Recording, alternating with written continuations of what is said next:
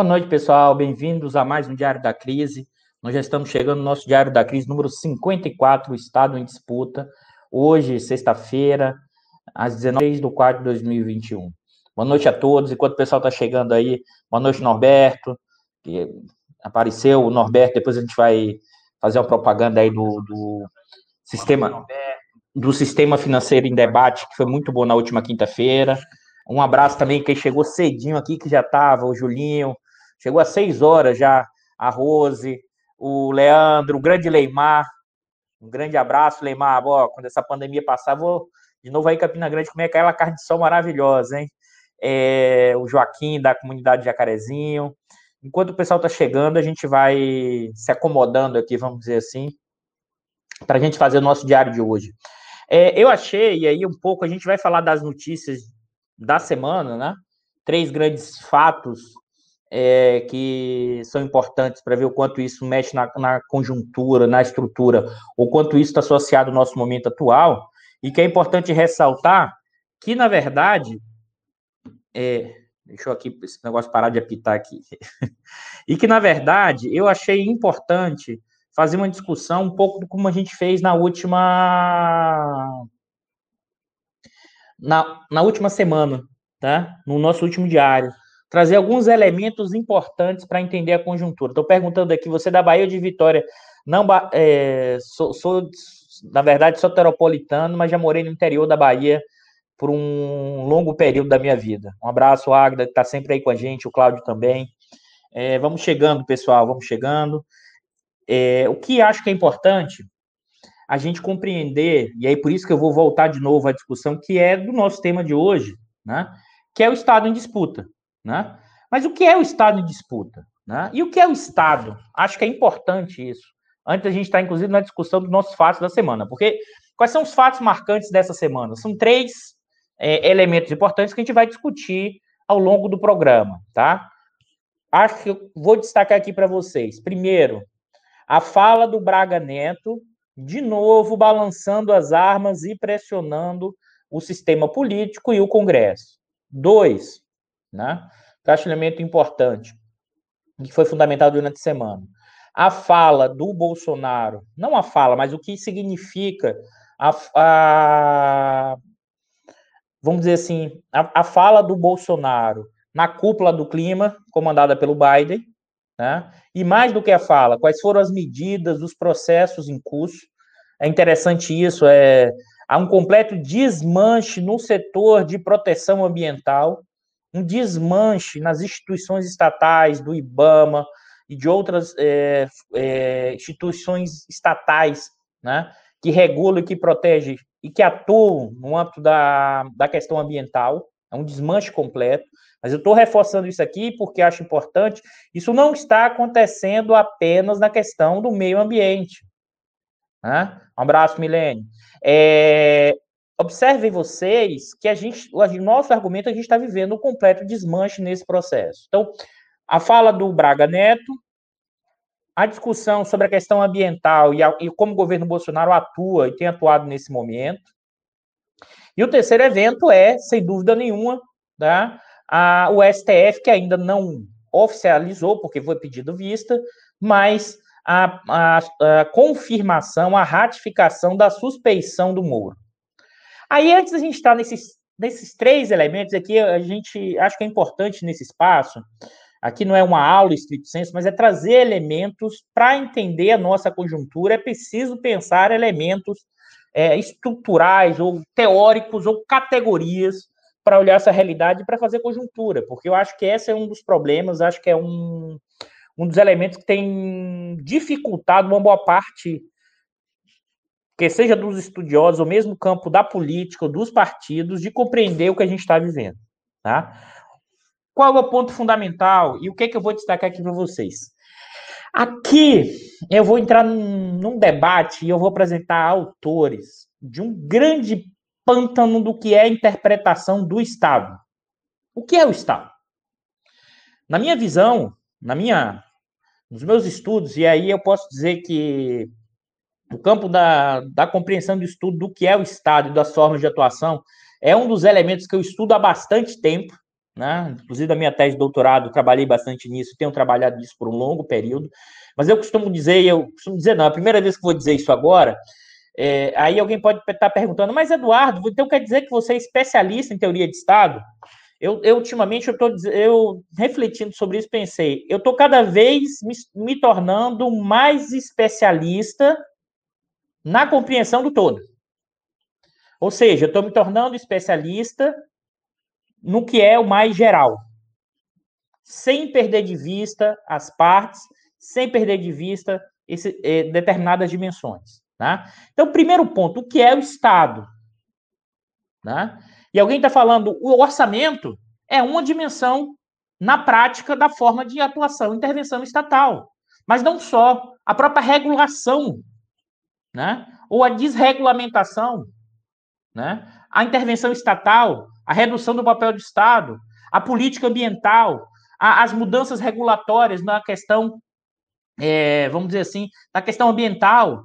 Né? Observe bem, isso, na verdade, são as políticas públicas, a forma como o Estado atua. E aqui eu quero ressaltar isso porque, pra, na minha interpretação, na minha visão, na minha leitura, existe um erro tanto interpretativo do que é o Estado, porque há uma forte confusão entre conteúdo e forma. Tá? Eu vou explicar isso para vocês, entre conteúdo e forma do que é o Estado. E mais ainda, isso é atravessado por teorias diferentes do Estado. Eu vou mostrar para vocês que nós ainda, na discussão sobre teoria de Estado, somos filhos dos pensadores do século XIX. Uma boa parte das teorias, e existe muita confusão aqui nessa discussão, para mim, sobre a questão do que é o Estado, a sua forma, o seu conteúdo e as suas interpretações. Aí você vai dizer, ah, Eduardo, Está ficando muito no nível de abstração alto. Calma que a gente vai descer para o nível concreto. Mas, antes da gente chegar na discussão, e aí eu vou apresentar aqui, vou partilhar para vocês um, um, mapa que normalmente eu faço quando eu vou iniciar o curso. Isso aqui, normalmente, quando eu inicio um curso de graduação, sobretudo de pós-graduação, eu apresento um mapa. E que mapa é esse, tá? Vocês vão até olhar assim. Opa, deixa eu. Vamos lá esse mapa aqui feito à mão, e eu apresento isso em. Eu coloco lá no quadro, mas agora nas aulas online eu apresento isso, que eu acho que é, o que é importante né, a gente compreender aqui com, com esse fenômeno, tá? Espero que vocês vendo, estejam vendo aí o cursor do mouse. Tá? Vamos lá. A discussão que a gente mostrou na última aula, quais são os elementos fundamentais para entender conjuntura, estrutura, né? Juntando economia, política e ideologia. Aqui eu tenho um mapa, observe que não é uma teoria, é um mapa para entender os processos da acumulação, do Estado e do sistema internacional. No nível de abstração mais alto, tá, você tem o processo de acumulação que se dá na, em, na lógica do funcionamento entre capital e trabalho. Tá? A extração de mais-valia, a extração de mais valor, que aumenta a acumulação, o estoque, o, o, capital e esse processo acumulativo dentro de um modo de produção capitalista. Ou seja, aqui é o capital e o trabalho, níveis de abstração mais altos, categorias enquanto pensadas de uma forma em unidade. E observe também que o Estado, nesse nível de abstração mais alto, tá, é o comitê da burguesia. Mas é evidente, observe, pessoal, aqui eu acho que é uma confusão muito marcante é, principalmente das interpretações do marxismo, mas não só do Marx, é a, a dificuldade dos diferentes níveis de abstração para olhar o processo. Né? Deixa eu ver aqui, deixa eu voltar, porque eu estou na dúvida, fiquei na dúvida. Não, eu estou aqui, estou na área, não, tá certo. Deixa eu voltar novamente. É porque como esse aplicativo a gente não. Então vamos lá. Vamos voltar aqui. Então, observem, pessoal. São níveis de abstração diferentes. Por exemplo, quando você. O capital é dividido em frações. O capital industrial, o capital comercial, o capital portador de juros. Ou seja, são frações do capitalismo, do capital, né? E que se configuram como disputa, concorrência entre eles, porque todos eles lutam por obter mais-valia, ou seja, aumentar a exploração e obter mais-valia, massa maior de lucro. Só que eles formam em determinada conjuntura o bloco no poder. Observe que eu vou passar isso rápido, porque esse não é o foco aqui que a gente vai comentar. Por outro lado, os trabalhadores, sim, são formados por fração do trabalho. Né? Acho isso importantíssimo. Por exemplo, o que são os trabalhadores organizados e não organizados? O que é o trabalhador que você tem uma relação salarial e o trabalhador que vive de subsistência? Todos são trabalhadores, mas a lógica comum, seus interesses econômicos, sua classe para si muda completamente dada essa configuração. E no nível da, um nível menor de abstração, que é da formação social, aqui é o que a gente falou, que é o que a gente debateu no último programa, que é o 18 Brumário de Luiz Bonaparte. É uma dada formação social num determinado momento histórico e num determinado ponto do tempo. Tá? E é, isso é o, o, a França de Luiz Bonaparte e, por exemplo, o Brasil hoje, né, sob o governo Bolsonaro. E nessa formação social você tem o quê? Os empresários, os sindicatos, as políticas públicas, tudo isso, e o que a gente vai debater hoje é muito mais assentado nesse, nesse elemento aqui. Né? E que elemento é esse? A discussão do Estado no nível de abstração maior, na sua dimensão política, e as políticas públicas que são aplicadas em determinada formação social. E observe que o Estado também é o locus da mediação para dentro, interno, e para mediação para fora do sistema internacional, né? das hierarquias do sistema internacional, ou seja, o Estado nacional se configura a partir desse processo. E antes, e vou dar uma paradinha aqui, depois a gente volta novamente, tá? E antes da gente discutir as teorias do Estado e a forma como esse Estado assume, eu acho fundamental, eu acho que na, corrigir alguns erros. Então, por exemplo, debate, muita gente hoje tem falado assim, a volta do Estado. O Estado nunca foi embora, pessoal. Essa é a questão. O Estado sempre esteve presente e o marco histórico da formação do Estado Nacional Clássico é a paz de Westfália, em 1644, dois ou quatro. Sempre me atrapalho com os números, acho que é 1644. Ou seja, o que muda é a forma como o Estado atua. O Estado nunca saiu. É um completo erro, uma completa ilusão analisar os anos 90, que é uma nova forma de atuação estatal, como se fosse uma lógica de Estado mínimo ou de Estado zero. Não existe, não existiu desde a configuração do, da paz de a ideia de que você não tenha um não Estado. O que muda é a forma de atuação, a forma de intervenção direta, a forma de regulação, mas o Estado é o elemento intrínseco central da ordem capitalista. Então não é que o Estado voltou, ou pretende se voltar, porque aqui eu costumo dizer que é um problema de, de misturar forma e conteúdo, é que achar que, por exemplo, a ideia do Estado keynesiano de 45 a 70, que é uma, um Estado mais intervencionista, é o Estado presente. Não, o Estado sempre esteve presente. O que muda, sim, é a forma de intervenção estatal. Numa determinada conjuntura histórica, o, o Estado assume uma forma diferente. Acho que esse é o elemento fundamental. Né? Porque senão você analisa e pensa o Estado quase como de uma forma autônoma, plena. Mas isso não é. Isso é um campo teórico. Eu estou tentando limpar isso aqui porque acho que é importante e eu, pelo menos, percebo na discussão do Estado muitos complicadores. É um pântano. Inclusive, não só na discussão do marxismo, mas na discussão do que é o Estado, a forma que o Estado assume. E que, na verdade, aquele eixinho que eu mostrei para vocês, eu vou trazer de novo aqui. Eu vou tentar trazer exemplos da nossa conjuntura para ir linkando. O Bicalho alertou Eduardo, traz esses elementos aí para ir linkando para não ficar só uma discussão teórica sem trazer os links. Vamos, vamos se movimentar para isso, tá? Tentar.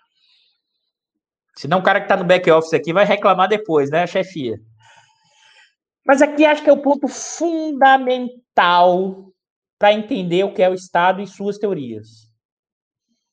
O Estado como bem comum. Essa é uma pergunta fundamental. Né? E por que isso é uma pergunta fundamental? Tá? Pô, deixa eu colocar os livros aqui do lado. Né? E por que isso é pergunta fundamental? É, porque a partir do momento que foi se configurando a divisão do trabalho e que foi se reconfigurando, saindo de uma sociedade marcada por tribos, pela questão comunitária e com esse processo de divisão do trabalho, né, e o avanço das formas de dominação, que alguns vão demarcar como eixo teórico o patriarcado, tá? Tem todo um debate sobre isso, mas esse seria um eixo teórico, não, pessoal, um eixo histórico é, em que se separa os interesses particulares dos interesses comunitários. Ou seja, a ideia de interesse particular ganha uma força maior do que o interesse comunitário. Tá? Observe que isso está no cerne, isso está na base da discussão entre interesse privado versus interesse público. Né? Elemento fundamental. E a pergunta que se coloca é: o interesse particular versus interesse comunitário é um conflito passível de resolução ou uma contradição estrutural? Né? Eu, vou, eu vou ler uma passagem aqui da. Uma passagem do, do Marx do, da crítica Feubar, né? Isso aqui é da. Deixa eu tirar novamente, para vocês aqui ficarem. Vamos lá. Esse livro aqui, né? As obras escolhidas, e que é um trecho aqui da questão do Feubar, tá? Aspas.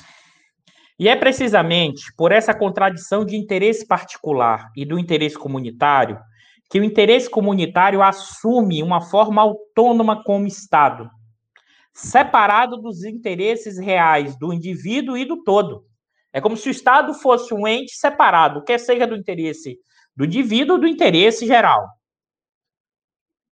E, ao mesmo tempo, como uma comunidade ilusória, mas sempre sobre a base real dos laços existentes entre todos os conglomerados de famílias e tribos, como da carne, sangue, da língua, da divisão do trabalho, numa escala maior e de, de demais interesses, e especialmente mais tarde desenvolveremos da classe desse longa condição pela divisão do trabalho, e que diferencia em todos essa massa de homens, das quais um domina todos os outros.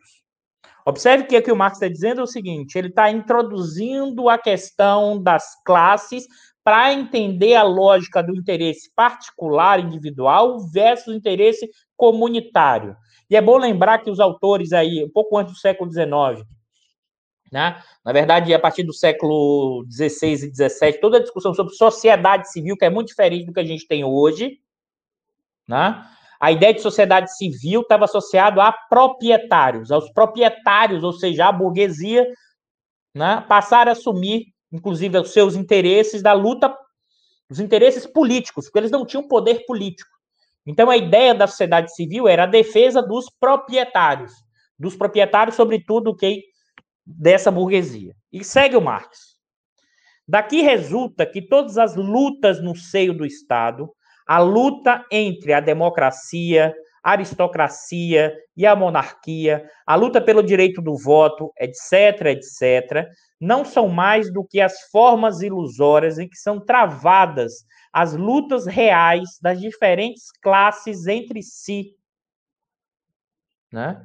E também que todas as classes que aspiram ao domínio, mesmo quando o seu domínio, como é o caso do proletariado, condiciona a superação de toda a forma velha de sociedade e da dominação em geral.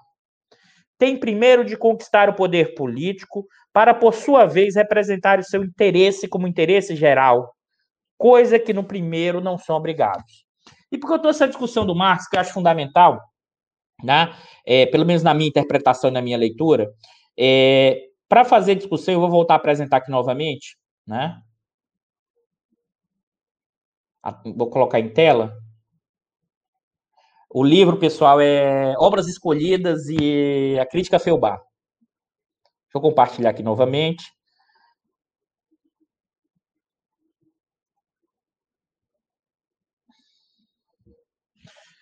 Voltando para esse ponto, tá? As três bases centrais teóricas para pensar a discussão do Estado, interesse particular versus interesse comunitário, conflito e contradição, tá? É a ideia do Estado liberal, do Estado em Weber e do Estado em Marx. Tá? Aí vocês vão dizer, Eduardo, como é que se resolve essa, essa. Como você consegue resolver uma solução de controvérsia como essa entre interesse particular e interesse comunitário? Tá? Qual é a saída liberal? Observe bem. Sim, os liberais acreditam, sim, que é possível né, o bem comum. Né? Principalmente o Adam Smith, ou Smith, como eu gosto de dizer. É... O, o, e como assim, Eduardo? Você tem lá Hobbes, Locke, Rousseau, o homem é o lobo do homem, é o, lo, o homem nasce mal, então é preciso ceder parte da liberdade individual para o Estado, né? E aqui as funções clássicas do Estado liberal, que é o poder de polícia, garantidor da ordem, né? E configuração das leis, que no fundo é o que, o que é que significa isso? É um garantidor, o monopólio da força e o garantidor para proteger a propriedade e os contratos. Observe bem, pessoal. Eu vou dar essa fazer essa, essa analogia aqui que é importante. Tá bom, Eduardo, eu entendo proteger a propriedade, mas os contratos, como assim? Se você for numa banca de jornal comprar o jornal, você entregou o dinheiro e o jornaleiro te entregou o jornal. Isso é um contrato não escrito, um contrato tácito. Eu entreguei o dinheiro e o jornaleiro entregou o jornal. Se eu entrego o dinheiro e o jornaleiro não me entrega um jornal, eu vou ter um conflito. Eu vou dizer, paguei e não recebi como é que vai ser feita essa mediação? Ou se resolveria, se fosse o caso, na porrada, seria nesse sentido, mas vamos supor que o jornaleiro era muito maior do que eu e eu também não estava afim de briga ou confusão. Como é que eu vou fazer? Eu vou chamar um policial para dizer que eu paguei o dinheiro e não recebi em troca. Ou seja, o estado de polícia é o elemento fundamental para garantir os contratos. E isso é o elemento fundamental do avanço do capitalismo. A garantia dos contratos, a criação de um espaço econômico com garantia de contratos. Né? Fundamental. Né? Essa é um dos elementos, uma das funções do papel do Estado. Mas você vai dizer assim, ah, Eduardo, mas o Hobbes, Locke e Rousseau tinha uma visão de que é, essa situação de beligerância, esse estado é, de, vamos dizer assim, de guerra perpétua, de guerra de todos contra todos, né? Só seria controlado com o Leviatã. Como assim? Os indivíduos cederiam parte da sua liberdade individual para o Estado e esse Estado faria essa coordenação, evitando que indivíduos oportunistas, ou seja, aquele que não quisesse trabalhar, tomasse o dinheiro daquele indivíduo trabalhador, e o trabalhador estava associado à lógica aqui, o capitalista que consegue com seu esforço próprio melhorar as condições de vida dele individual, e, e não só para os liberais, para o coletivo. E aqui é interessante isso, vou passar rápido isso, mas tem uma inversão do Smith. O Smith coloca de cabeça para baixo as, as, teorias do Hobbes, Locke Rousseau, principalmente na fábula do Mandeville. Ele vai dizer o seguinte: não, pessoal, o egoísmo não é um problema, é o contrário. O egoísmo melhora as condições do todo. Então, observe, nessa discussão, o que é o Estado liberal? O Estado deve ter um papel de garantir a ordem, garantir a ordem significa garantir a propriedade dos contratos, mas deve intervir o mínimo possível no sistema econômico, porque no sistema econômico o elemento fundamental é o quê? A concorrência. Então, sim, é possível alcançar o bem comum né? Por quê? Porque os interesses particulares são regulados pela concorrência, pela mão invisível do Smith. É evidente, pessoal, que o Adam Smith colocou a mão invisível umas três ou quatro vezes no livro dele. Mas não é o termo, é o método. É evidente que para ele o mercado, a concorrência, a mão invisível é o mecanismo né, social mais justo para provocar o bem comum da população. Aqui o Marx está dizendo, ou seja, cria uma falsa ilusão que o interesse comunitário vai beneficiar todos. Eu costumo dizer que isso é né, normalmente o mito do, do, do, do Robin Hood, né? É o Estado que vai tirar dos ricos e dar para os pobres, como se o Estado fosse completamente autônomo da sociedade do capitalismo. Uma sociedade que é marcada por desigualdades. Essa sociedade e esses homens criam uma instituição e essa instituição vai ser isenta dos próprios interesses dessa sociedade marcada por hierarquias, marcada por diferenças. É muito doido isso. Eu para mim isso é muito doido, tá? Mas qual eu acho que é o elemento fundamental? Para os liberais, e aí eu estou falando a questão lógica do Estado, sim, essa solução de conflito entre interesse particular e comunitário é um conflito e poderia ser resolvido como pelo mercado. Observe isso, fundamental.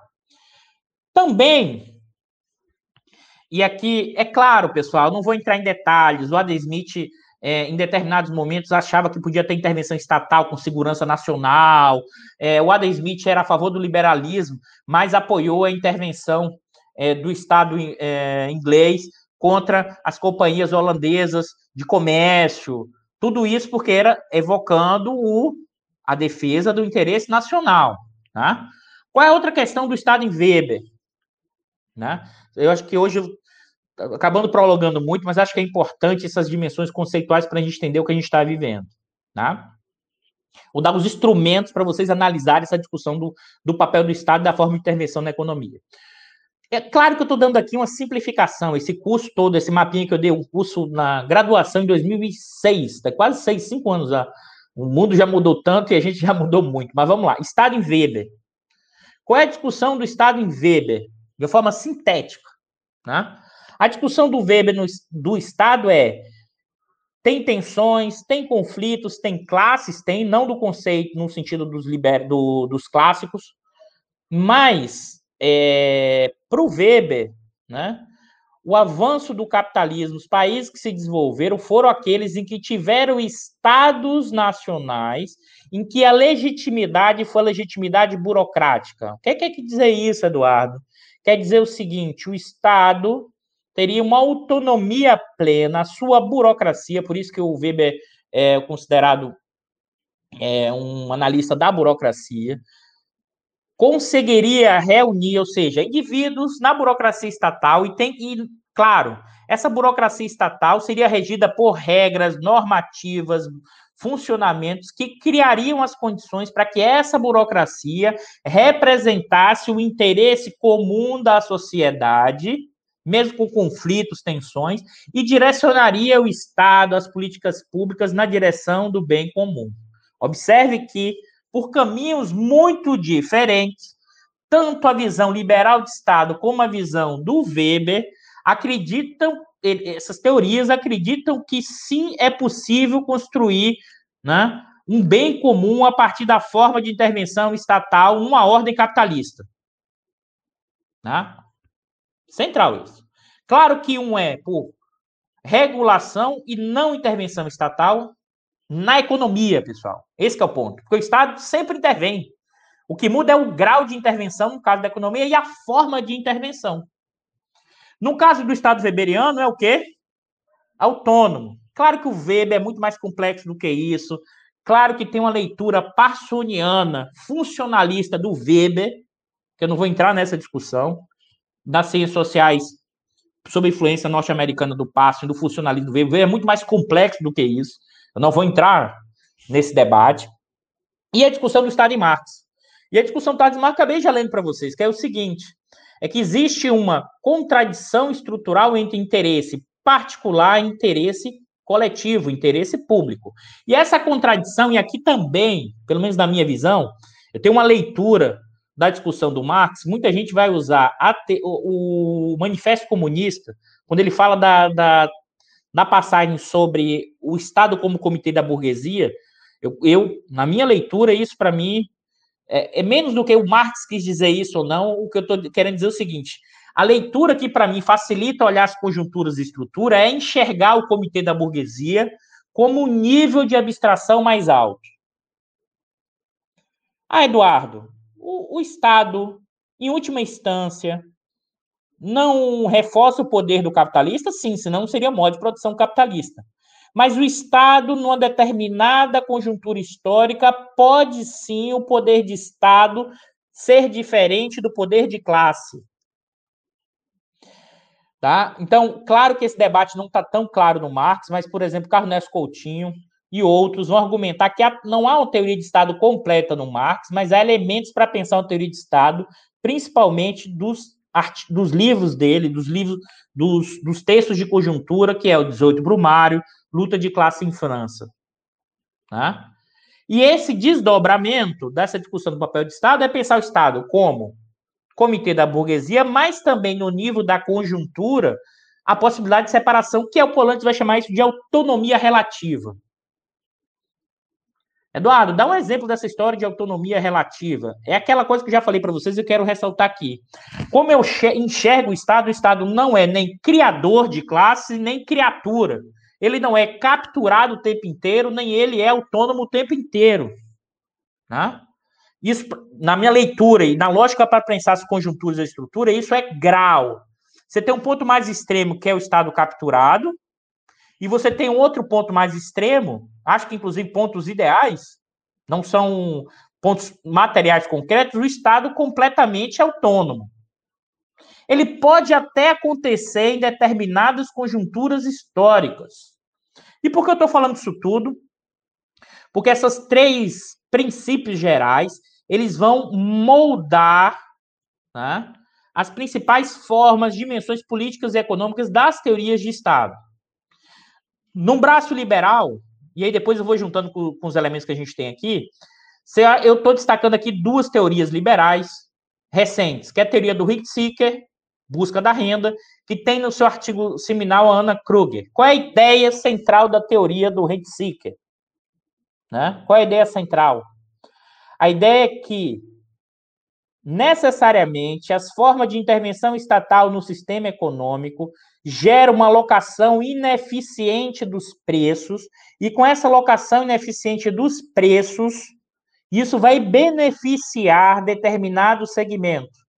E esse benefício em determinado segmento significa que uma parte desses capitalistas vão auferir uma renda a partir da compra daquela burocracia, ou seja, a, a burguesia, os, os empresários compram a burocracia e essa compra da burocracia gera um tipo de política distorcida de preços relativos e isso gera sempre um benefício para o conjunto.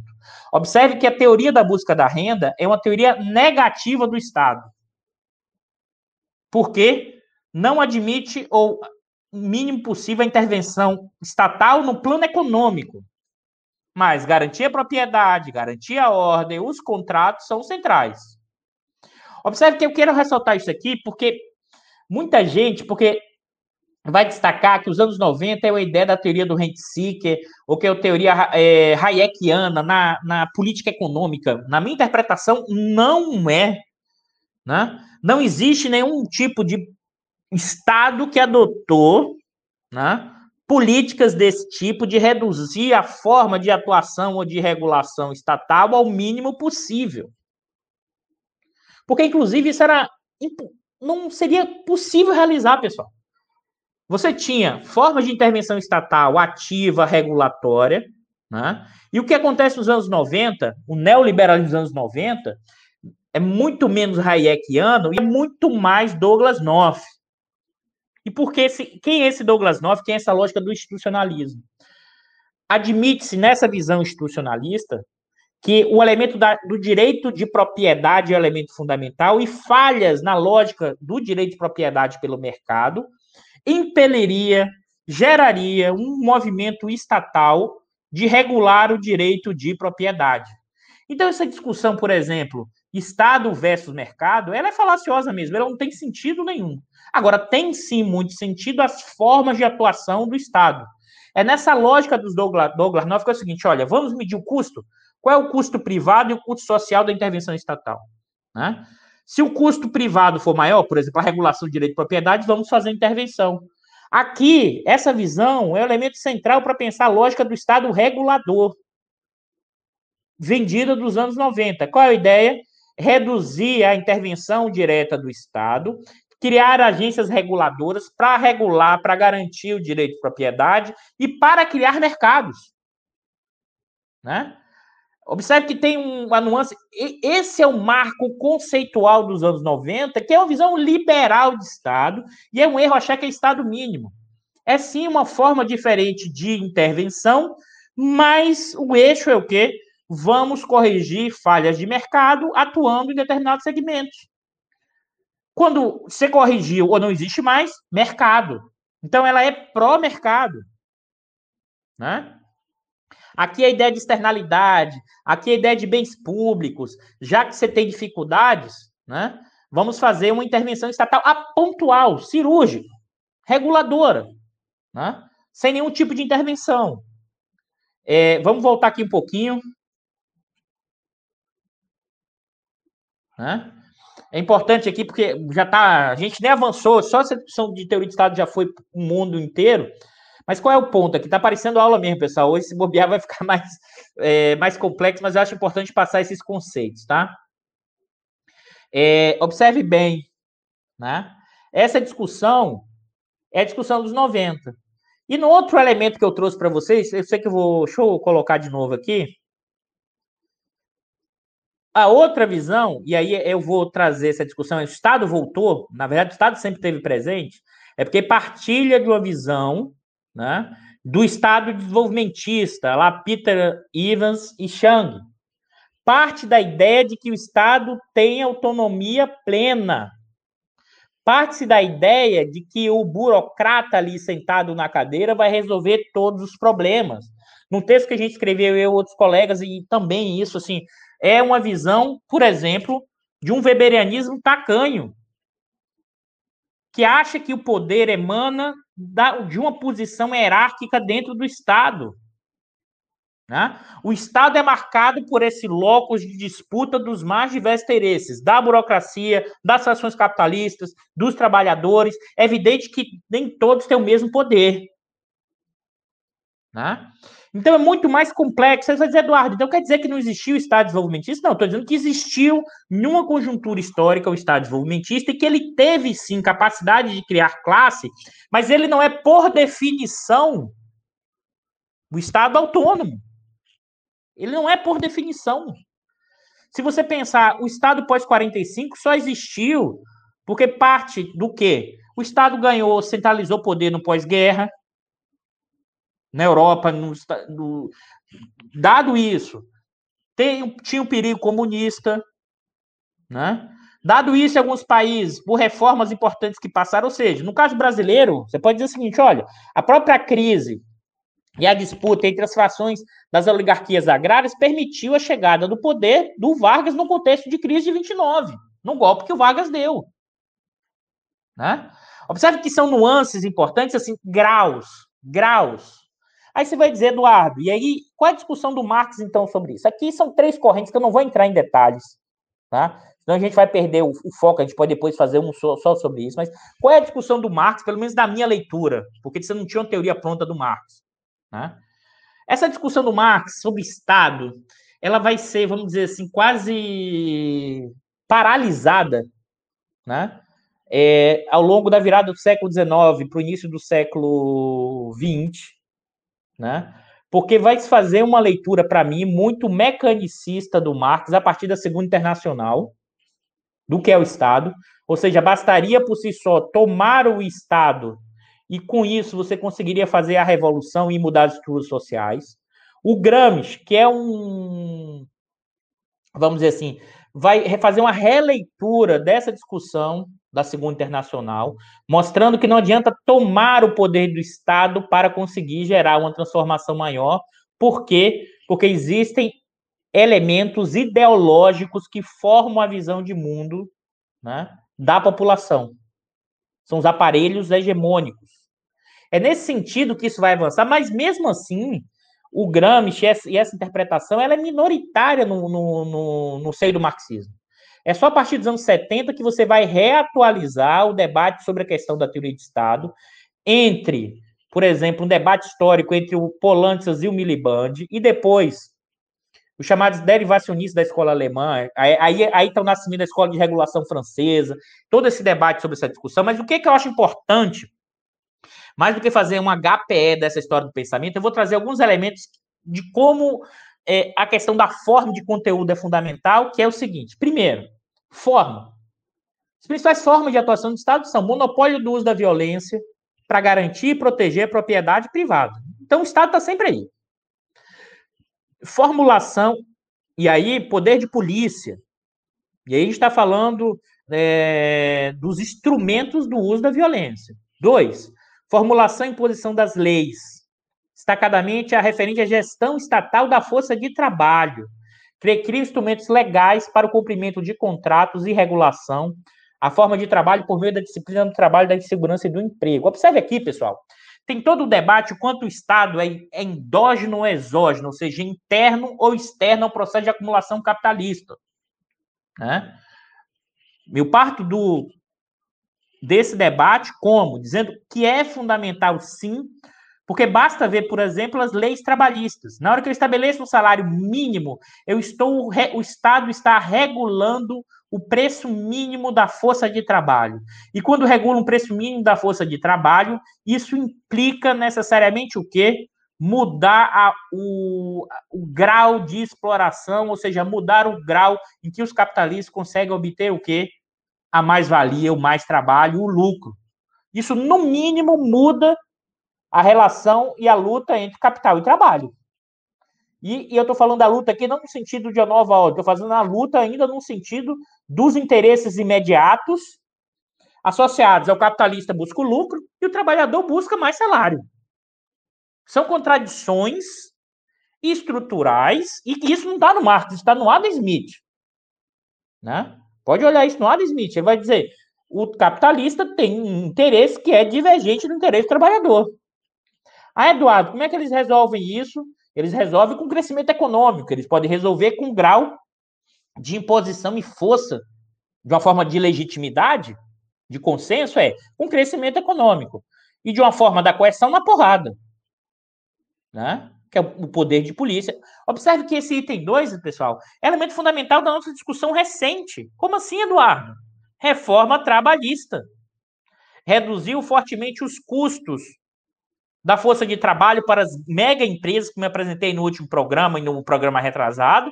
Além disso, reduziu os efeitos da legislação trabalhista e com isso os trabalha as grandes empresas retiraram um, volume enorme de recursos que elas deixavam parados em parte para pagar é, é, reclamações trabalhistas. Como você reduziu isso tudo, o que acontece? criou-se mais espaço para essas grandes empresas lucrarem mais, gerarem mais mais-valia em cima da força de trabalho. O Estado é um regulador disso tudo. E quando eu estou falando de Estado, não estou falando do executivo. O Estado é uma estrutura muito maior. É o executivo, o legislativo, o judiciário. Né? E que esse Estado, ele não é marcado apenas por hierarquia determinada. Existem núcleos de poder dentro desse Estado. Um outro elemento fundamental da forma do Estado é a gestão da moeda, da tributação e da dívida pública, né, que garante a estabilidade do valor da moeda, a regulação do conflito distributivo e assegura a previsibilidade para a rentabilidade. Né? A gestão da moeda, é, fazendo propaganda aqui, o Norberto está assistindo a gente, assista o último programa do Sistema Financeiro em Debate, está no canal do IE, muito bom, e que ele, ele e o Macaíba vão analisar o que quem do sistema financeiro ganhou e perdeu durante a pandemia e quais foram os instrumentos que essas, essa fração bancária financeira utilizou para obter uma lucratividade alta mesmo na pandemia. Né? Mas quem regula isso? O Estado. Né? O encaixe bancário, taxa de juros, regulação do crédito, ou seja, tanto a gestão da moeda, da tributação e da dívida pública é um elemento fundamental e afeta, sim, a rentabilidade. E o cálculo empresarial aqui tem uma dimensão ainda maior, porque não é só econômico, também tem uma dimensão que, que, tô, que a gente já comentou aqui várias vezes, da crise das instituições. Porque Cada hora você julga de um jeito, age de uma forma, e as instituições estão em frangalhos. E a lógica da intervenção direta, política regulatória, ou seja, descendo no nível de abstração maior, a intervenção direta, que é o quê? A, a, o Estado brasileiro é proprietário da Petrobras. Né? Qual é a política regulatória? Política regulatória é ah, o Estado brasileiro, desde 2017, né? o Estado brasileiro, desde 2017, é... Opa, deixa eu parar aqui um pouquinho também aqui, peraí. Eu tenho que voltar de vez em quando. É, por exemplo, a questão regulatória. O Estado brasileiro, a partir de 2017, durante o governo Temer, mudou profundamente os marcos regulatórios do setor de petróleo e gás, criando estímulos para que empresas estrangeiras entrassem, dando subsídios. Né? Então, são esses elementos, esses instrumentos que são fundamentais para pensar. E aí, o Estado, na verdade, o que é, que é o Estado, na minha leitura, na minha interpretação? Deixa eu ler exatamente para vocês. Grande abraço, Elias. Elias apareceu aí na área, o grande Elias Jabor. Deixa eu apresentar aqui para vocês, que é o seguinte. Dessas formas, né? o Estado, na dimensão conjuntural, é o espaço de conflito das frações do bloco no poder e que tem geralmente como objetivo manter e ampliar ao mesmo tempo a sua fatia da renda, da riqueza e sua participação no âmbito político e ideológico autoridade, influência e legitimidade. Além dessas disputas no interior do bloco do poder, o Estado, no nível da conjuntura, ainda é atravessado por seus aparelhos e lutas populares. É evidente que sim. Né? Ou seja, o Estado é também um locus de disputa. E você não toma o Estado inteiro. Por exemplo, os capitalistas, e aí você pensar a fração bancária financeira, eles não querem o Estado inteiro. Né? Eles querem alguns núcleos de poder. Qual é o núcleo de poder central para eles? Né? O Banco Central. Por quê? Porque o Banco Central regula a moeda, o Banco Central regula juros, o Banco Central afeta profundamente o processo de acumulação e seus ganhos. Por isso que a porta giratória opera tão fortemente no Banco Central e na diretoria do Banco Central. Impressionante. Né? Dado esse leque amplo de disputas e interesses, as políticas de Estado é o resultado das relações de força no seio de Estado. As políticas refletem, Polantes, processos extremamente contraditórios de medidas e contramedidas, de blocagem e escalonamento. Eu vou ler essa última parte para a gente voltar agora, para a gente fazer as análises da, nossa, da, da conjuntura a partir desses elementos que eu passei para vocês. Tá? O Estado não deve ser compreendido como entidade monolítica, muito menos é homogênea, já que ele se constitui num sistema institucional de aparelhos diferentes, sistema estatal, que, por sua vez, concentram níveis de poder diferentes. O aparelho que concentra a capacidade de decidir poder efetivo são os centros de poder do Estado. Nesse sentido, a política pública especial econômica, mesmo parecendo caótica e contraditória no curto prazo, ela é originária da interação e dos conflitos de um processo decisório que expressa no longo prazo os interesses hegemônicos das frações do bloco no poder. Vamos voltar aqui, depois dessa, desses elementos que eu acho fundamental, essa discussão que eu acho fundamental para a gente pensar o que é o nosso 18 para o Mário Tupiniquim e o que é a configuração hoje das instituições, da institucionalidade do próprio Estado brasileiro.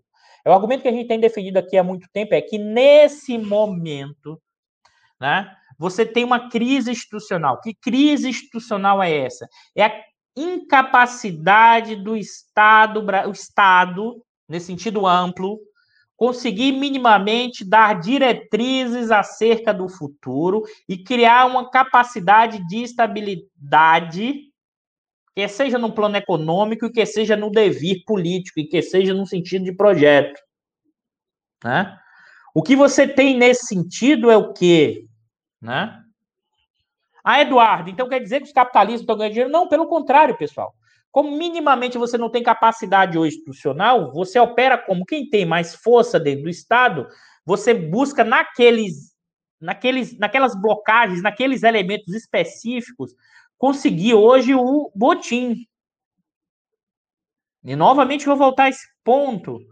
O preço de venda que a Petrobras aceitou da refinaria da Bahia de 1,6 bi é um assinte. Todas as estimativas, quer seja de XP, a XP mudou, mas a XP mudou, fez um novo relatório, eu chequei os dados, os dados não batem, mas assim, BTG, INEP, a própria Petrobras, num documento que foi para o TCU, diz que o valor mínimo de venda seria em torno de 3 bilhões. Isso é saque. Tá? E como é que isso opera? Você vai dizer como, Eduardo? Ah, isso tem um plano ideológico? Tem, porque tem gente lá na Petrobras que acredita até hoje que o liberalismo se só resolve. Né? Tem outras pessoas que, é, no, no plano outro, faz o balcão de negócio, vira a porta giratória. Eu entro aqui, vai lá, nem recebe necessariamente dinheiro, mas recebe favores para frente. Essa é lógica da porta giratória. Tá? E o que, é que você tem hoje? Uma mínima capacidade de coordenar isso. O que é que implica? Qual é o efeito, por exemplo, da venda da RILAM para o preço ao consumidor? Não estabelecendo nenhuma medida regulatória. Por isso que eu falo, é muito diferente dos anos 90. Os anos 90 você tinha um, uma tentativa de forma, tentativa não, forma de atuação do Estado, no caso brasileiro, seguindo uma ordem internacional, que é uma lógica apoiada nas ideias do novo institucionalismo lá Douglas North, tá? que é Estado regulador. Eu saio, regulo, crio condições materiais melhores para isso. Tá? A questão que se coloca é, Nesse momento, o que está sendo feito não é esse tipo de forma de atuação do Estado. Não se debate sobre regulação, não se debate sobre efeito preço, se vende. É sim alguma coisa próxima do que seria uma aplicação de uma visão, de uma política lá rent seeker. Ou seja, vamos vender tudo, por quê? Porque qualquer forma de atuação do Estado é ineficiente ou corrupta. Por isso que a Lava Jato acabou sendo funcional ideologicamente para um conjunto amplo tá, da sociedade. Para legitimar, legitimar né, a estatização, a venda de ativos. Que seja a venda de ativos ao preço muito menor do que é, mas mais do que isso. Porque isso significa abrir espaços de acumulação da lucratividade desses mega empresários, nacionais e estrangeiros. Nacionais também, e estrangeiros. Né? Eu acho que esse é um ponto fundamental para a gente entender o que está em curso. Entender primeiro a questão da diferença entre forma e conteúdo do Estado. Ah, Eduardo, você então está dizendo que o Estado desenvolvimentista nunca existiu? Não. acabei de dar o exemplo que o Estado desenvolvimentista agora. Não dá para achar que basta você ganhar uma eleição, sentar na cadeira do Ministério da Economia ou da, do, da presidência, e a partir dali emana o poder daquela posição hierárquica. Não! A Dilma, para mim, a expressão do governo Dilma nos seus erros tem a ver com isso. E, e aí, por fazer a provocação com meus colegas, eu posso fazer isso comigo também, mas uma boa parte dos economistas são weberianos sem nunca ter lido Weber. E mais ainda, alguns são weberianos, inclusive no sentido funcionalista, porque acha o resultado ou a mudança estaria associada apenas ao quê? Erros e acertos de política econômica, como se os interesses, as contradições não influenciassem a formação da política econômica, da política pública, pessoal. Porque pensa que o Estado é um ente isolado desses interesses e desses conflitos. A ideia de que você teria uma autonomia plena. Não. O Estado nem é criador nem é criatura, por definição, mas ele pode sim ser criador ou criatura, dado uma determinada conjuntura histórica, dado a questão das crises, dado a capacidade de, num determinado momento histórico, ter apoio da população, dado a capacidade de redução do poder de determinados segmentos. Eu costumo conversar isso em off, mas eu falar aqui, por exemplo, o Obama, na crise de 2019, perdeu uma profunda oportunidade de aumentar a regulação sobre o setor financeiro. Por que ele perdeu a oportunidade? Porque naquele momento os bancos estavam ferrados e ele precisava de dinheiro do Estado norte-americano. Ele fez essa regulação? Não. Né? E depois que os, os bancos voltaram a ter o poder, eles vão querer ser regulados? Não. É o capitalismo, é o lucro. Então, é em cada conjuntura histórica, é cada configuração, ou seja, é materialismo histórico, pessoal, e eu não sei de antemão a hegemonia. Os interesses estão em disputa. E esses interesses em disputa tá, vai resultar numa política pública. Né? Normalmente, aí, essa formação acadêmica, estrito senso, nesse sentido da tecnocracia, do especialista, não é nem da, do mundo acadêmico. Falei errado aqui. Do especialista. O especialista criou a ideia de como ele domina muito aquele assunto, né? ele acha que ele entende todo o resto. Ele se tornou tão especialista, tão especialista, que ele não consegue entender minimamente a dimensão da política, do poder e da disputa, e mais, acha que política é um problema.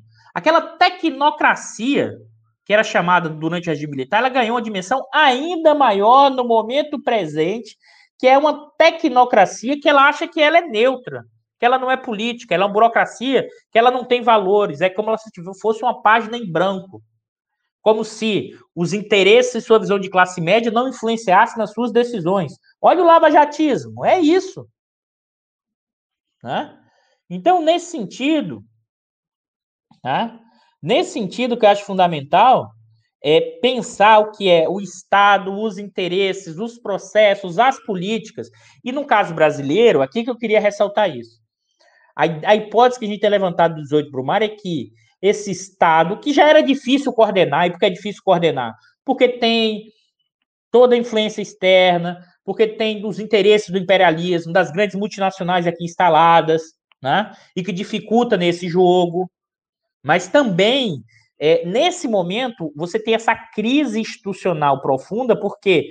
Porque você, o efeito Lava Jato destruiu né, minimamente a capacidade regulatória de coordenação e de dar direção mínima ao capitalismo.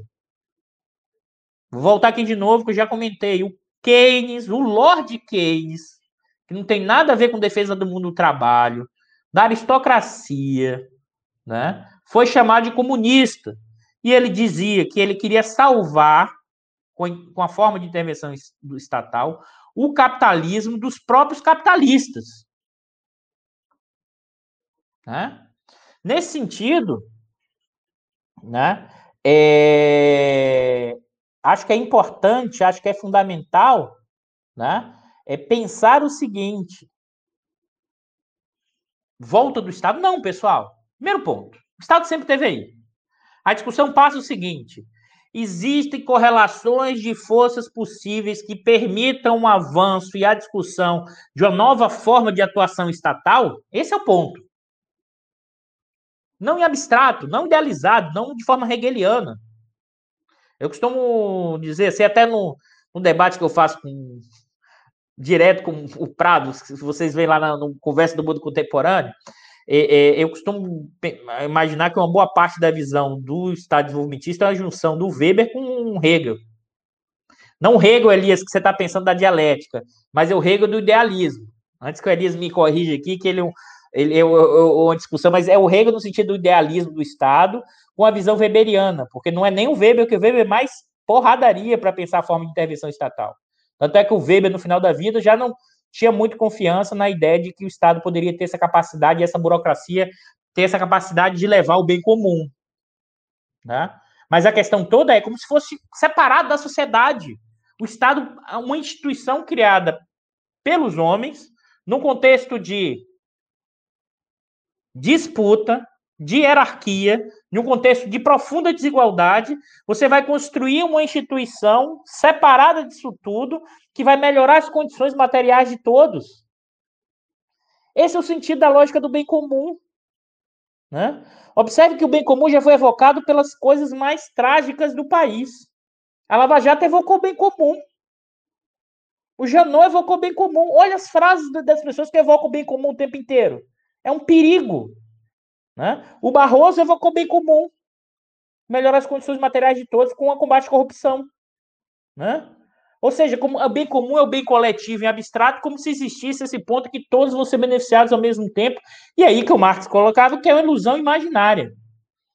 O que existe são interesses, conflitos e tensões, e é como cada segmento consegue projetar seus interesses dentro do Estado, isso vai refletir um tipo de política econômica, política pública que vai influenciar desse processo. Tá? Então, eu, eu, e por que esse parâmetro? E aí a gente já está quase uma hora. Desculpa, pessoal, tinha que ser mais concentrado aqui, porque esse tema tudo há muito tempo, então a gente vai, às vezes, exagerando no caminho, mas qual é o elemento fundamental para a gente pensar o nosso 18 para o Mário e as notícias desse momento? Tá? Primeiro ponto, aquilo que a gente falou lá atrás, na aula passada, na aula não, desculpa pessoal, no diário da crise passada. É... Militares, Bolsonaro, Braga Neto, a instituição Exército, seria uma nova institucionalidade bonapartista capaz de estabilizar o sistema? É evidente que não. Não porque não tem um projeto, não porque não tem capacidade organizativa e porque não tem um elemento orgânico, porque eles acreditavam, sim, e ainda continuam acreditando, hoje menos, que o problema do Brasil seria resolvido, seria resolvido com acabar a corrupção e com boa gerência. E quem seriam os bons gerentes? Eles porque eles seriam os mais preparados para governar o país. Olha o que deu o Pazuello. Primeiro ponto. E aí, nesse contexto, o que é que faz o Braga Neto dando aquela entrevista? Balança de novo as armas. Que ninguém acredita mais, mas balança de novo, gera mais instabilidade institucional, dizendo que eles são a instituição acima do bem e do mal para regular tudo. Essa visão da formação dos militares, que vive separado, completamente apartado dos civis, aquilo que o Manuel Domingos fala que gera uma disfuncionalidade, eles realmente acham que são superiores, eles são capazes de tutelar o país. Né? Porque eles são os mais capazes. Um completo elemento ilusório. Então, não acho que nesse momento haja possibilidade de uma configuração de uma instituição bonapartista como foi, e aí, sem dúvida nenhuma, bonapartista, autoritária, é, com tudo que a gente sabe do que foi o, o, o, golpe de 64, torturador, tudo isso você pode dizer, mas funcionou como instituição bonapartista, estabilizando o sistema. Porque gerou crescimento econômico naquele contexto. Né? Isso é fundamental para entender o funcionamento das coisas. Né? Ou seja, você foi. Por que foi bonapartista? Porque no primeiro momento a burguesia apoiou, a família, os empresários, os políticos, ou boa parte, e depois eles deram um golpe dentro desses caras que apoiaram. Né? Não por acaso, é o Lacerda vai ter que ser exilado, porque ele achou que os militares iam tirar os comunistas, ia voltar à democracia e ele ia virar presidente do país. Né? Observe que isso é fundamental para entender essa dinâmica. Agora, a fala do, do Braga Neto, que é a expressão do Vilas Boas, que é o Etchegoi, que eles têm fissuras porque acham que o Bolsonaro está exagerando, que o Pazuello é ruim e está queimando o filme. Mas, necessariamente, eles pensam desse jeito, pessoal. A gente tem que entender. Ah, ah, não dá para mais ficar colocando o sol com a peneira. Né? Muito ruim. A formação é muito ruim da compreensão do que é esse fenômeno e, e achando que são autogestores. O outro elemento que eu acho fundamental para pensar o que é esse butim associado à falta de, de intervenção estatal numa direção é a política de desmanche da questão ambiental no Brasil. Isso não, isso não é a ausência do Estado, não. Isso é uma presença do Estado em uma direção. E que direção é essa? A partir de interesses particularizados, de segmentos que apoia o Bolsonaro, madeireiros, e sim parte do agronegócio também, expressivo, não é pequeno não, tá, pessoal? Expressivo, e que acha importante abrir novos espaços de acumulação da burguesia agrária, pessoal. Na hora que você desmata, abre espaço, você bota boi e ganha dinheiro. É igual os capitalistas hoje, querendo a qualquer custo que a Eletrobras seja vendida, que a Petrobras seja vendida, para eles ganharem espaço para acumulação capitalista. Observem como essas nuances se conectam e como é sim o Estado presente. Só que o Estado na direção de determinados segmentos e com enorme dificuldade de coordenação. Né? Então, a fala do Bolsonaro, né, é, no evento da questão do clima, achando que vai enganar, né, vai dar migué em cima do, do, do norte-americano ou dos europeus, né, que ele agora vai se preocupar com a questão ambiental. Né? E isso expressa, sim, um... observe novamente, isso não é só o Salles, o Bolsonaro, tem que lembrar, né, o Salles, é porque o Salles, todo engomadinho, todo arrumadinho, fala é, relativamente bem, bem no sentido, tem argumento lógico pro lado dele. Na verdade, fisiolo, é, tautologias e tudo mais, mas, como é todo gomadinho, lembrando que o Salles foi secretário de governo do PSDB em São Paulo, foi do Partido Novo, o Salles se tornou tão liberal que até o Novo colocou ele para fora, porque ele tornou tão liberal, porque a ideia de deixa, deixa tudo. Para que regular? Para que dar multa? O mercado regula. Para que intervir no sistema econômico? O mercado regula. Né? Ah, mas aí o liberal vai dizer é a externalidade positiva, Eduardo, calcular o custo. É, pessoal, mas é, muito mais profundo do que isso. Tá? Então, se você olhar, é um desmonte no setor da proteção ambiental. Né? Mas o desmonte é generalizado, porque aqui os interesses vão dos madeireiros, ah, de, uma, de um, produtores de gado, mas os interesses também vão né, do BTG Pactual, que quer, que quer ganhar espaço por vendas de carteira que gente, empresários que querem ganhar dinheiro com a venda da Eletrobras e querem comprar a Eletrobras e assumir rendas de monopólio, porque nem regulação tem.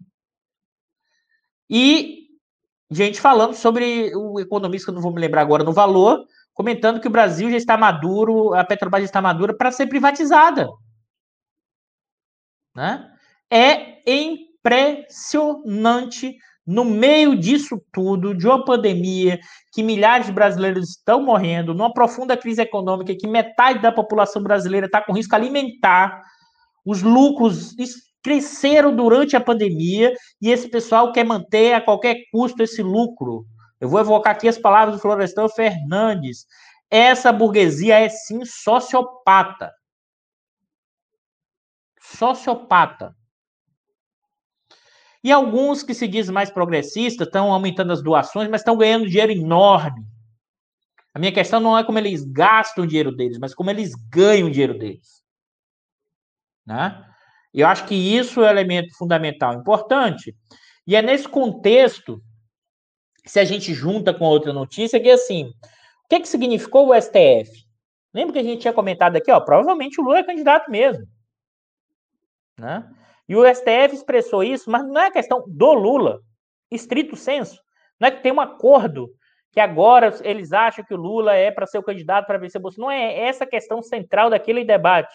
Aquele debate é, a partir do Gilmar Mendes e a partir de outros, é tentar restabelecer a hierarquia, a hierarquia do sistema judiciário brasileiro, que foi completamente desestruturada pelos mecanismos da Lava Jato. Tá? Isso que é fundamental. Pelo mecanismo da Lava Jato, que destruiu a hierarquia do judiciário. Né? Nesse sentido, o que está se fazendo agora? Restabelecendo a hierarquia do judiciário. Mas esse STF, é, é, é assim, ele cometeu os vários problemas, quebrou a lei, quebrou a lei, e aí ele fez uma girada para tentar reforçar o seu poder. Mas é apenas no plano da hierarquia do judiciário. Porque todas as medidas de política econômica em curso permanecem e passam. Tá? E nesse sentido, que eu acho fundamental, é entender que, novamente eu vou reforçar isso, o Bolsonaro aumenta essas tensões, o Bolsonaro é a infecção oportunista que se apropriou de um corpo doente, que é o Brasil, dado seus anticorpos completamente baixo, e uma boa parte foi, uma parte enorme desses poderes foram responsáveis por esse processo. Tá? E o campo da esquerda também tem a responsabilidade desse processo. Eu costumo dizer que, por exemplo, o PT não entendeu o tamanho da encrenca que entrou, dadas as mudanças que aconteceram no período dos anos 2010, 2000. Essa forma altiva de intervenção e atuação do sistema internacional, achando que não ia ter troco, pré-sal, exportação de petróleo, questão do Irã, aproximação com a China, não ia ter troco? Pessoal está em qual mundo? Achar que as melhores das condições materiais da população, que retirou muita gente da pobreza extrema, não ia ter troco dessa burguesia quando o, sua produtividade caísse? Olha 64. Olha o segundo governo do Vargas. Né? fundamental. Agora, evidentemente, que essa tempestade perfeita que nos assola, que é o Brasil no meio do redemoinho, tá? É, nesse contexto, é, é, por isso que eu trouxe a discussão do Estado, assim, é, para vocês entenderem o que, é que a gente está chamando da crise institucional, é a capacidade do Estado brasileiro hoje de minimamente coordenar até a privatização não tem. Não sei para quem é mais novo, mas os anos 90, você coordenou a privatização. Você pode não concordar, mas você coordenou. Tinha o Estado regulador, o Estado coordenando o processo. O que você tem hoje não é nada disso. O que você tem hoje é muito mais uma lógica do, de uma, um, uma implementação de uma política de controle do rent seeker maluco, que é o quê? Privatizar tudo para reduzir a corrupção. Sendo que isso é feito como? com muita corrupção, com preços mais baratos e vendendo a preço de banana. Ou seja, a Lava Jato, os lavajatistas, que se colocaram como os defensores da moral, dos bons costumes, né? E contra a corrupção, eles criaram as condições para uma das maiores formas de corrupção que esse país está vivendo, que é a corrupção estrutural endêmica da forma como estão sendo privatizados os ativos brasileiros perdas de bilhões. Bilhões. Bilhões. Isso é corrupção estrutural e nem por isso, novamente, aqui é, vou falar o que o Lewandowski falou, mas isso a gente já fala desde 2015 e 2016, debaixo de muita crítica e, e, e provocação, na fala do Barroso, argumentando que a defesa da Lava Jato é defender a crítica à Lava Jato é defender os corruptos. Assim, o Barroso, foi um dos pais da Lava Jato, um dos elementos formuladores centrais, vem com esse discurso moral e ético essa altura do campeonato em que a Vaza Jato mostrou o que era Lava Jato, não só na questão jurídica, mas também com a questão da grana. Eles queriam um fundo bilionário. Bilionário. Para fazer política. Porque eles, por que eles queriam esse fundo bilionário para depois fazer política? Porque eles são representantes do bem comum na terra. Tá? Eles são tão esforçados, eles queriam acabar o mal do país. Né? E, em certa medida, eles destruíram, reduziram enormemente um setor fundamental do capitalismo brasileiro. Você pode dizer, Eduardo, você está dizendo que o capitalismo brasileiro não tinha corrupção? Você está dizendo que o capitalismo brasileiro não era explorador? Não, eu tô, não estou dizendo nada disso. Estou dizendo que o capitalismo brasileiro é um capitalismo dependente, que explora num grau enorme a força de trabalho, superexploração do trabalho, que é marcado pelo domínio imperialista no seu processo. Mas o que eu estou dizendo é que a relação entre o público e o privado desse capitalismo, como estava estabelecido, se desmontou e não se colocou nada no lugar. Como você não colocou nada no lugar de institucionalidade, o que acontece é o botim. Quem tem força ganha e empurra o outro. E quem tem força no capitalismo brasileiro são as mega empresas. E essas megas empresas estão conseguindo sair da crise ganhando como, concentrando o capital, como ferrando a pequena e média empresa e ferrando o trabalhador. E depois fica fazendo caridade, dando cesta básica para a população. É evidente que tem que dar, mas dizendo que está preocupado responsavelmente. Então, assim, essa garganta, para mim, de, de marketing social, eu fiz administração, conheço isso desde os anos 90, é, é pura garganta a ideia de que você está preocupado com a sociedade, com esses valores, mas enchendo o bolso de dinheiro e empurrando a massa para a miséria, para a fome, inclusive essa pequena burguesia brasileira que ainda não acordou do Boa Noite Cinderela. Essa coisa da formação ideológica dos aparelhos privados, de o empreendedorismo, eu outro dia, só para fechar para a gente abrir as perguntas, eu na sexta-feira, depois aqui assistiu na Globo o, o Globo Repórter. Pô, tô ficando velho, né? Esse Globo Repórter. É, falando sobre os esforços das pessoas, que elas na miséria conseguiram juntar dinheiro, construir sua casinha, com, com pets, e aí ela é socialmente ambiente. Não, ela nem precisa fazer mais regime agora, perdeu peso. Pô, a pessoa não tinha comida, tá passando fome. Então é impressionante o caos que a gente vive. E isso é Estado em disputa no contexto de quê?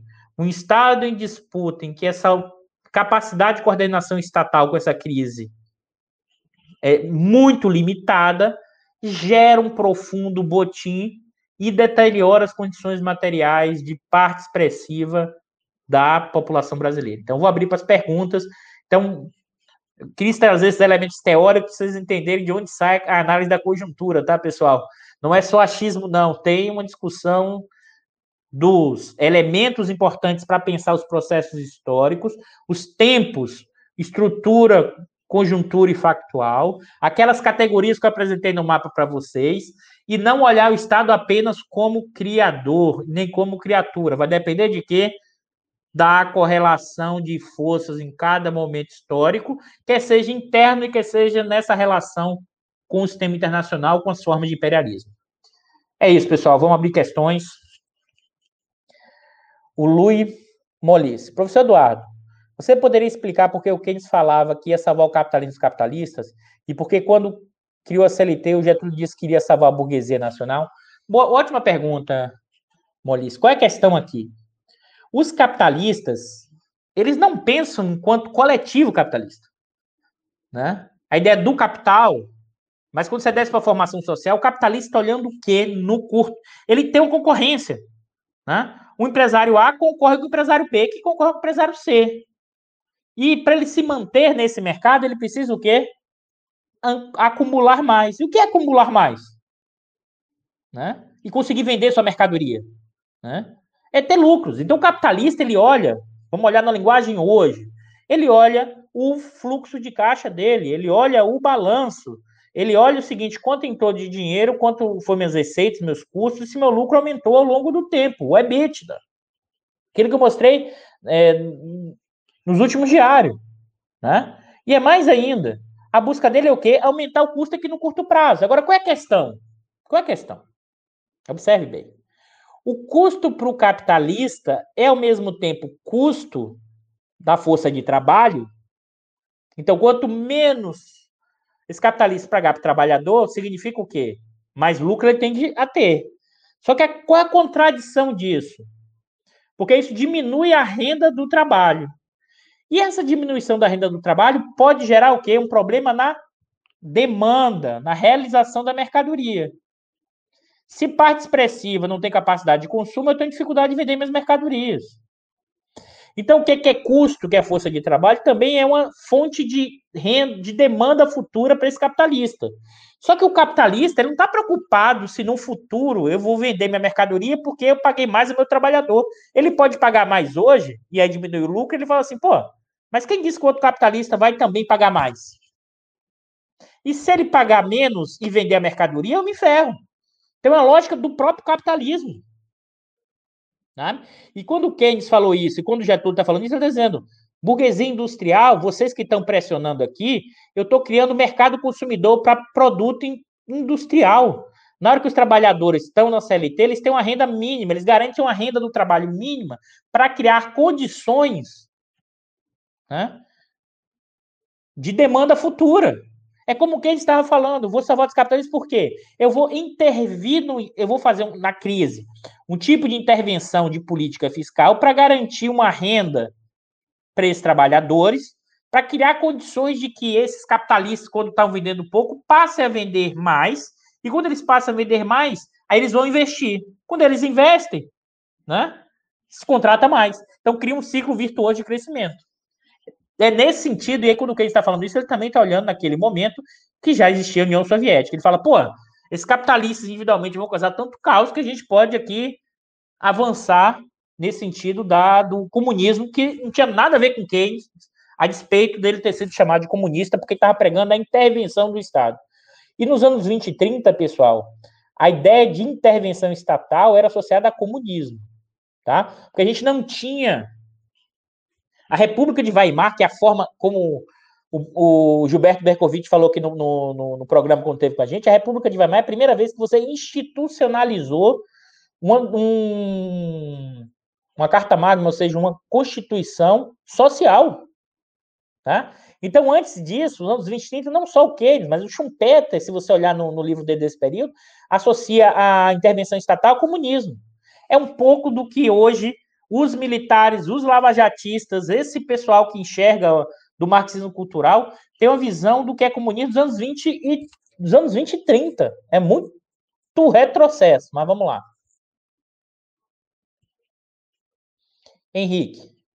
Como os interesses privados são comunicados ao Estado quando a burguesia não opera o Estado diretamente? Boa, Henrique. Essa é bem boa, tá? Observe que aqui uma característica que é o seguinte: logo no início é, da democracia liberal clássica, tinha uma dúvida enorme como a burguesia se conectaria com o Estado. Porque era o seguinte, pô, se o voto é um voto universal, né, a democracia representativa, cada cabeça um voto masculino, né? A, até o início dos anos 1920, 30, é, a ideia é o seguinte, pô, os trabalhadores são em maioria. Então, em certa medida, eles se lançaram como partidos. Mas eles foram percebendo que eles não precisavam se lançar em partidos. Por isso que eu gosto muito da análise do Polantes, quando ele vai fazer o seguinte: separar o que é o bloco no poder, as práticas políticas do bloco no poder e a cena política. O que é a cena política? A cena política é o sistema eleitoral, os partidos, a representação. As frações burguesas projetam seus interesses nessa cena política, no executivo. E eles projetam como? Eles não precisam um Estado inteiro dominar. Por exemplo, no caso da burguesia bancária financeira, de forma ideológica tá? e de forma de pressão também política e institucional, garantem que seus representantes, em boa parte, estão lá dentro do Banco Central e dentro da diretoria.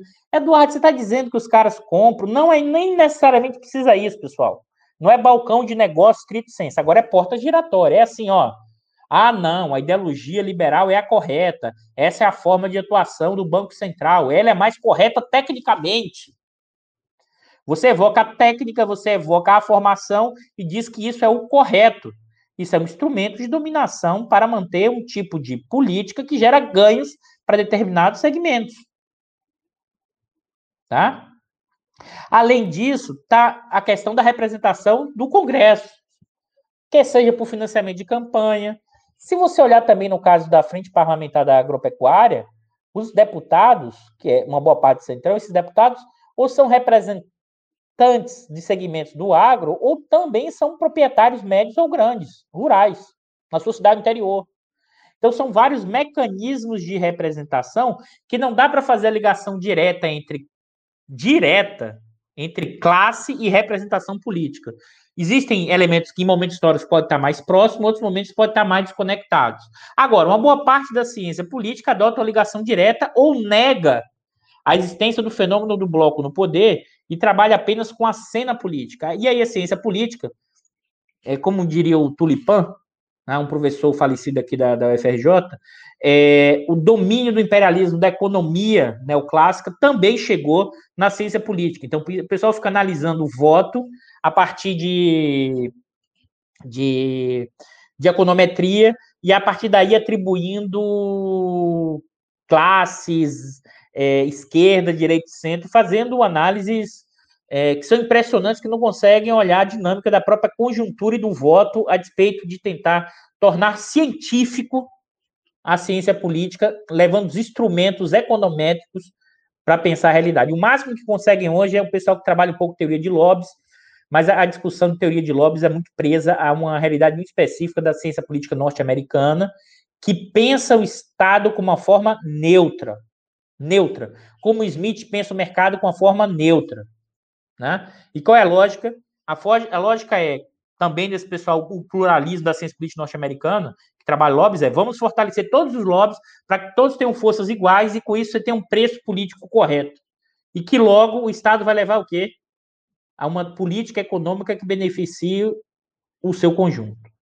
Mas aí a representação é o balcão, compra direta, é uma dimensão ideológica e é uma dimensão também de colocar alguns seus nos núcleos de poder do Estado capitalista, e são núcleos que interessam a você diretamente. Então, o pessoal, por exemplo, do, da educação, tenta o tempo inteiro mudar as regras é, da questão do, da, da, educação pública no Brasil, tenta colocar gente em conselhos que são seus representantes de interesses privatistas versus é, públicos. Então, é, é, um, é o tempo inteiro nessas idas, reflexos, disputas, e por isso que eu não sei de antemão e nem devo saber como, quem é a fração hegemônica. É o resultado da política que me permite olhar quem ganhou e quem perdeu naquele processo numa, data, numa determinada conjuntura. Milene, professor, esse saque buti tem prazo? E, e quando venderem tudo, vão embora? É, Milene, acho que esse é um, esse é um ponto importante. Não, não dá para a gente, assim, eu acho que e aí a volta, aí é a decisão do STF e a volta do Lula ao cenário, ou seja, uma chance do campo da esquerda se viabilizar eleitoralmente, me parece, como estratégia dessa burguesia atual, desses donos do dinheiro, é tentar acelerar as privatizações, passar a boiada. Porque não acho que é. Você pode até mudar concessões, mas privatizar como foi feito, isso será paralisado por um período.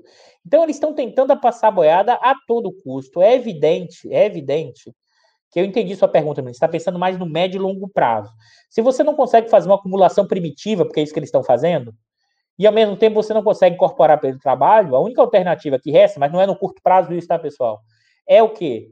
É excluir de novo 70 milhões, 100 milhões de brasileiros e uma economia capitalista voltada para essa outra metade da população brasileira. Agora, como é que você faz isso? Só se for muita, muita, muita, muita porrada. Tá? Mas eu acho que esse cenário ainda é um cenário longo, então assim, eu não consigo te dizer quando é que esse butim para. Esse butim para quando você minimamente reestabelecer padrões institucionais que dê mínima coerência ao processo e que você não fique mudando a regra do jogo o tempo inteiro, de um lado para o outro, para beneficiar interesses particularistas. É impressionante como os interesses particularistas ganharam a dimensão. Eu costumo dizer o seguinte: se você tinha uma relação de público-privado, capitalismo brasileiro, que era complexo, que tinha os grandes monopólios, que tinham dificuldade de, de distribuir renda, e que foi concentrador mesmo no nosso desenvolvimentismo, e que era fundamental mudar isso. Quando você destruiu isso, você não colocou nada no lugar. O que é que você colocou? A minha hipótese é que você colocou no lugar uma relação entre público e privado muito mais próximo da rachadinha. Ou seja, é o varejão e é salve-se quem puder. Se você não reestabelecer minimamente algum grau de institucionalidade nesse processo, a gente vai desmanchando, desmanchando, desmanchando. Vladimir, professor, na sua visão, qual grupo político tem maiores chances de recuperar o Brasil a partir de 22? Vladimir, esse que para mim é um ponto fundamental, não é um grupo político. Né? Eu acho que você tem que, na verdade, você tem que reconfigurar bases importantes populares. Claro que tem que ter projeto, mas sem isso você não tem força. Não basta ganhar a eleição de 22. Esse é o ponto. Não basta ganhar a eleição de 22. É importante ganhar para estancar a sangria usando a frase clássica do Jucá. Né? Mas não significa dizer que você vai colocar em movimento outra coisa. Porque colocar outra coisa em movimento vai implicar numa profunda reação desse andar de cima, uma profunda reação, inclusive, em determinados segmentos, tá? E que por si só não resolve. Não resolve. É mais profunda a crise que a gente está. É evidente que nessa configuração atual são o campo da esquerda. Tá? Ah, Eduardo, você acha esquerda, PT, o Ciro, esquerda? Não vou entrar nesse debate se eles são campos associados a, a, a, linhas de que tendem a consideradores progressistas. Tá? No plano da política econômica, da forma de atuação do Estado. E maior ou menor grau, não vou entrar no projeto específico de cada um. Mas eu estou dizendo é o seguinte: não adianta ter só projeto se você, nesse momento, não tem capacidade de, quando assumir o Estado, perceber que você tem alguma base popular importante, porque as reações vão ser enormes. O pessoal aprendeu esse jogo de fazer impeachment, de fazer esse... essa dinâmica vai fazer parte por muito tempo ainda. A gente vai ter que. E a gente não tem a tradição do que aconteceu na, na transição da União Soviética para a Rússia, como Putin reestabilizou com centralização de poder. nem é parte da nossa cultura, não é isso que eu estou propondo aqui, mas não vejo nenhum sinal de uma instituição bonapartista surgindo. Não vejo, nem divido com a lógica bonapartista. É nesse sentido que vai ser necessário reconstruir o país em vários aspectos, em várias dimensões. A minha sensação do que a gente viveu nos últimos cinco anos vai ter um custo para os próximos 25 anos. Né? A destruição é impressionante. O que foi feito, o que foi feito, né? levou à bancarrota, destruiu setores importantes economicamente, emprego, renda, mas além de tudo, destruiu qualquer tipo de institucionalidade, de regramento nesse processo. Virou uma guerra de todos contra todos, que em certa medida diminuiu, mas não diminuiu tanto assim, porque Bolsonaro e os militares, para se manter no poder, precisam ampliar essa guerra de todos contra todos. Né? Então, acho que isso é um elemento importante. E aí, realmente, eu não quero entrar nessa discussão político-eleitoral estrito senso, mas o que eu quero dizer é tem que ter projeto, o projeto tem que ser ousado, tem que impor reestatização de algumas coisas que foram pilhadas, você tem que refazer partes, ou até toda da discussão da reforma trabalhista, tinham pontos que precisavam ser mudados, mas não do, da forma como foi mudada, assim, tem que desfazer a reforma trabalhista, tem que desfazer muita coisa do que foi feito, tá? Agora, a reação será enorme, então tem que estar preparado o seguinte, vai ser um governo, como eu já falei aqui, muito mais próximo se o campo da esquerda ganhar, tá? Do que o Vargas viveu. Eu não estou comparando indivíduos, um A, B, C ao Vargas, tá, pessoal? Eu estou comparando é com um momento histórico de tensão, alguém que adotar num campo mais progressista, mesmo que no início seja tentando conciliar ou não, as condições históricas nos levam a uma tensão ainda grande, claro, que em outro patamar, se o campo progressista ganhar a eleição.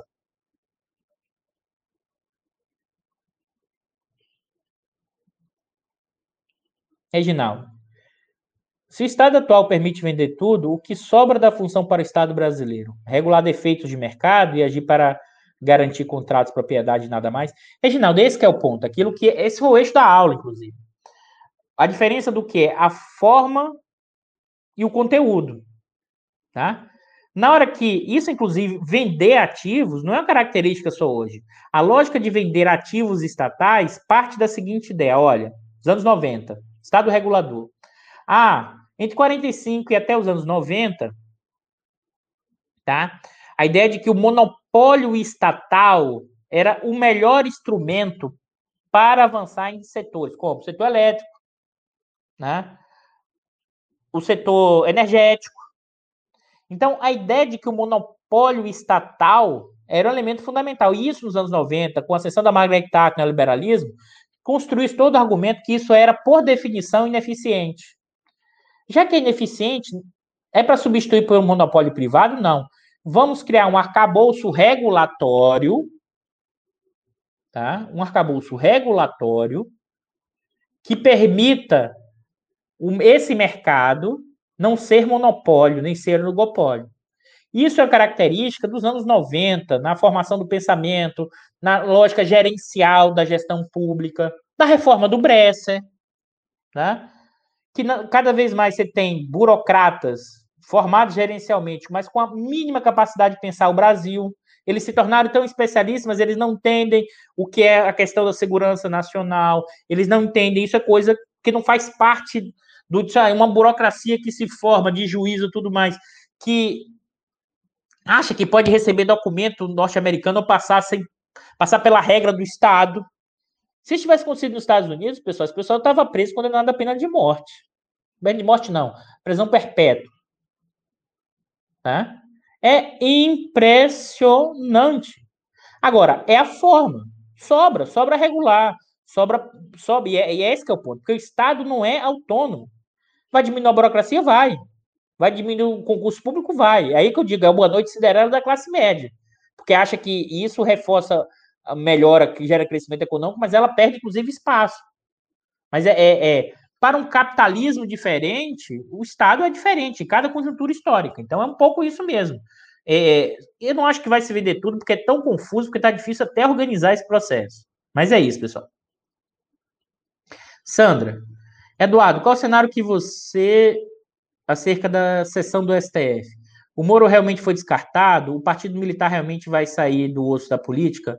Não, Sandra, o Partido Militar não sairá do osso da política. Né? O partido permanecerá com Bolsonaro até o fim. Segundo ponto, eu não acho vamos dizer assim, o Moro hoje seja um candidato viável politicamente. Né?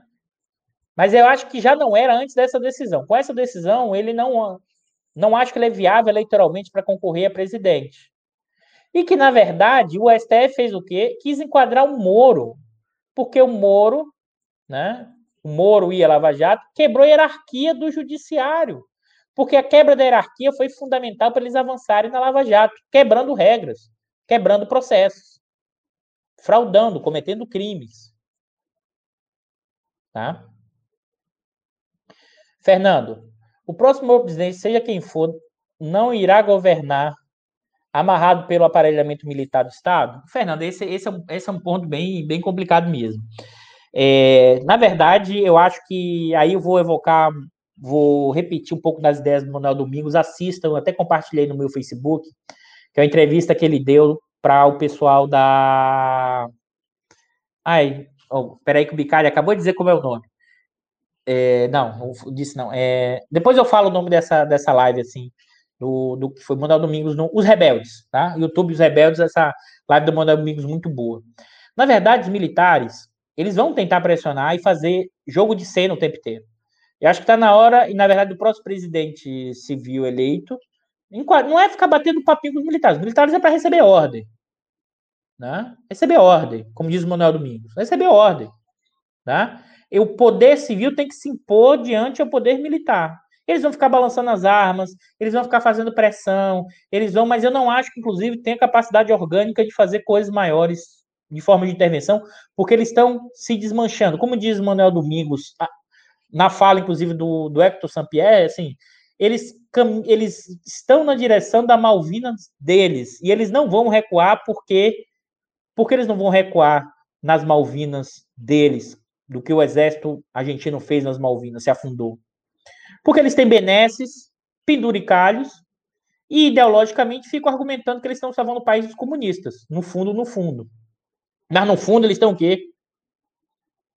ganhando recursos, voltaram a ter status social, passaram a ser ouvidos como um segmento importante da sociedade, então eles vão continuar na trajetória deles das Malvinas com Bolsonaro, mas o que significa dizer que não dá para, de novo, ficar com muito medo da pressão, ou por um novo Twitter, ou pela fala do, do Braga Neto, porque tem se mostrado muito mais a forma, o instrumento que eles têm utilizado para fazer política para colocar medo do que a capacidade de, de uma intervenção maior desse tipo no sistema democrático brasileiro. Pessoal, acho que a gente já está com uma hora e quarenta, a gente acaba por aqui. Eu queria, queria agradecer muito a todos, não conseguia responder a todos. É, queria agradecer muito e fazer um agora de YouTube que eu não fiz da última vez. Se gostaram do vídeo, compartilhe, deem um like, tá? É, assistam os, os vídeos do canal do, do IE. Conversa do Mundo Contemporâneo vai entrar na amanhã, vai entrar no, no canal do IE, tá? O que é a volta do Estado com Biden aqui no canal. Assistam também Sistema Financeiro e Debate com o Norberto Macaíba, muito bom, ou seja, coloquem aí no Google, se vocês não tiverem o canal, quem ganhou e quem perdeu com a pandemia, Sistema Financeiro em Debate. Isso já foi na última quinta-feira, vale muito a pena. E é isso, pessoal. Bom final de semana. A gente está em feriado, né? Meio feriado. É... Obrigado a todos e seguimos tentando compreender o, o capitalismo brasileiro, a nossa crise.